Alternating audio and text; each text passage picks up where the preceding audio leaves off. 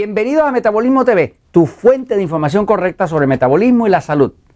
Café con miel es mejor que cortisona. Yo soy Frank Suárez, especialista en obesidad y metabolismo, y hoy quiero hablarte de un descubrimiento nuevo que se ha hecho en uno de los estudios clínicos que se están haciendo a nivel planetario en la búsqueda de la ciencia por la salud. Siempre me gusta traerles información que sea avalada en ciencia, que no sea opiniones. Y ando siempre pendiente leyendo los nuevos estudios que están saliendo y francamente este dato está muy interesante.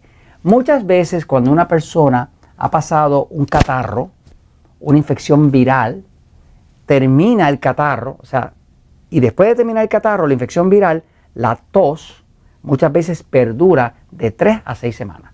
Estoy seguro que cada uno de ustedes o conoce a alguien o en algún momento le ha pasado. Porque muchas veces uno está con una...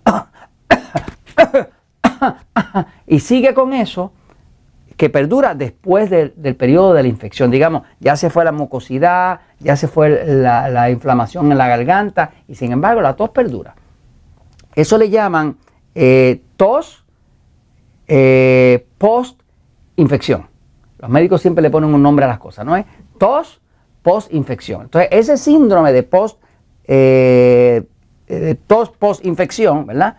Este, es, un, síntoma que la medicina lo trata, generalmente lo tratan con cortisona. Voy un momentito a la, pizarra, pero antes de, eso lo que le quiero decir es que eh, cuando hay inflamación en el cuerpo, cualquier inflamación, el medicamento principal de la medicina es la cortisona. Por ejemplo, una persona tiene asma, está inflamado los bronquios, le dan una bomba, ¿verdad? Con eh, uno de los derivados de cortisona. Eh, una persona tiene algo inflamado en el cuerpo, o el cuello inflamado, o la garganta inflamada, o cualquier parte inflamada, le van a dar cortisona. El problema de que la cortisona es que la cortisona engorda. Pero además de que engorda, la cortisona eh, tiene un efecto muy negativo sobre el hígado. es bastante difícil para el cuerpo desintoxicarla, porque no es la misma cortisona idéntica a la que el cuerpo produce. O sea, que inclusive se le puede dar cortisona a una persona, pero no se le puede dar por muchísimo tiempo, y los médicos saben eso, porque empieza a suprimir el sistema inmune, el sistema de defensa, por lo tanto resuelves un problema, pero creas otro. ¿Qué pasa? Hay un estudio que se hizo con 97 personas que ya demostró que tomar café con miel es mucho más efectivo que inclusive utilizar cortisona. Voy a la pizarra a explicarlo. Eh, ah, le enseño por aquí. Estoy hablando de esto. Estoy hablando de que café con miel es más efectivo, se demostró que es mucho más efectivo que utilizar cortisona, que utilizar un medicamento, que es un medicamento bastante peligroso, los medicamentos como la cortisona. ¿no? Voy a la pizarra un momentito, fíjense. Eh, cuando el cuerpo está ah, inflamado, como cuando hay una tos, o sea, esta persona tiene una tos, ¿verdad? Eh, si tiene una tos, tos, ¿ok? La tos es porque hay inflamación en el área todavía queda algo de inflamación en el área de, la garganta, ¿no? Este, en este estudio específico, lo que encontraron, este estudio se hizo, la, universidad, tuve que escribir el nombre porque tiene un nombre un poquito difícil, me lo van a entender ahora, ¿verdad? Eh, este estudio lo hizo, se hizo en la universidad que se llama Bakiyatalayan University Hospital en Teherán, en Irán, ¿no? Es un estudio que se hizo entre el 2008 y el 2011 y incluyó 97 pacientes. O sea, dividieron el grupo en dos grupos casi iguales este, 97, eh, la mitad por un lado, la mitad para el otro. A una mitad le dieron, a una mitad le dieron eh, cortisona. La cortisona más famosa eh, que se utiliza para este tipo de cosas se llama prednisona. ¿okay? Es una forma de cortisona que se utiliza para el asma en, en inhaladores, se utiliza para inflamación en el cuerpo, eh, para distintos tipos. ¿no? Esto se usa hasta para la inflamación que hay en el intestino, cuando hay la, enfermedad de Crohn, todo ese tipo de cosas. ¿no? Y ahora la otra mitad, o sea que a la mitad de las personas de las 97 le dieron cortisona en forma de prednisona y a la otra mitad le dieron café con miel, miel natural. ¿verdad? ¿Qué pasa? Cuando hay una tos o algo que es parte del sistema inmune que se está quejando, está tratando de salir de las bacterias para afuera, porque eso es lo que es la tos, es una forma que el cuerpo tiene de despedir eh, algo que está dentro molestando. Es un esfuerzo del cuerpo por salir de algo que le molesta, algo que le está afectando, algo que le agrede, ¿no?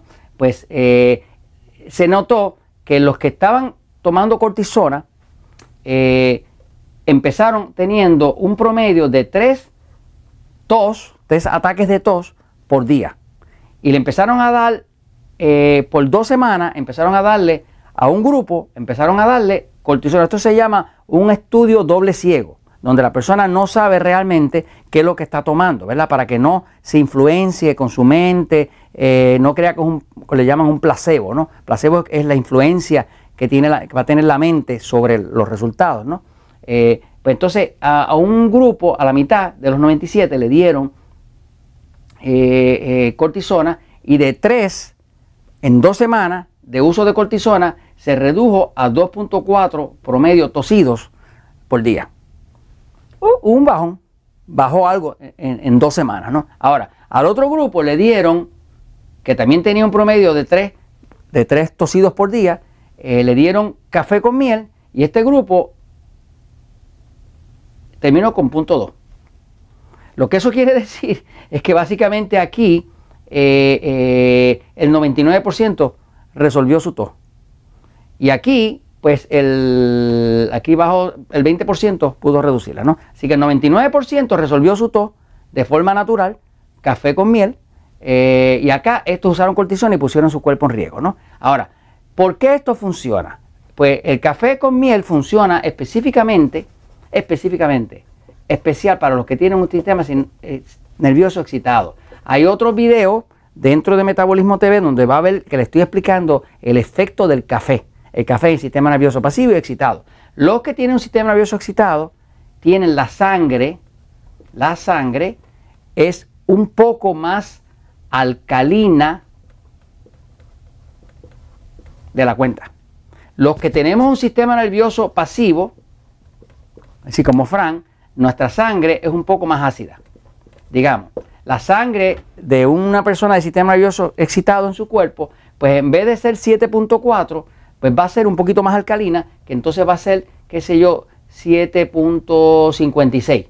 Eso parece poco, pero es un, cambio bien grande porque esto es una escala logarítmica que crece multiplicada por 10. ¿no? Y este, en vez de ser 7.4, pues eh, nosotros los pasivos, pues empezamos a tener la sangre ya, qué sé yo, 7.31, más bajito. ¿no? Así que el que tiene un sistema nervioso excitado tiende a tener la sangre más alcalina. Mientras más alto el número del pH, pues más alcalino es. Mientras más bajo, más ácido. Ahora, los que tienen el sistema nervioso excitado, eh, pues tienen la, sangre más alcalina. Cuando la sangre es más alcalina, eh, el cuerpo ah, eh, tiene los tejidos más ácidos. Entonces la curación es un poquito más difícil, porque si está la sangre alcalina, el tejido es ácido. Si está la sangre ácida, entonces el tejido es alcalino, que es al revés, porque el cuerpo se balancea, ¿no? ¿Qué pasa? Ya se sabe, y lo pueden ver en el otro, que el café, el café, tiene un efecto acidificante.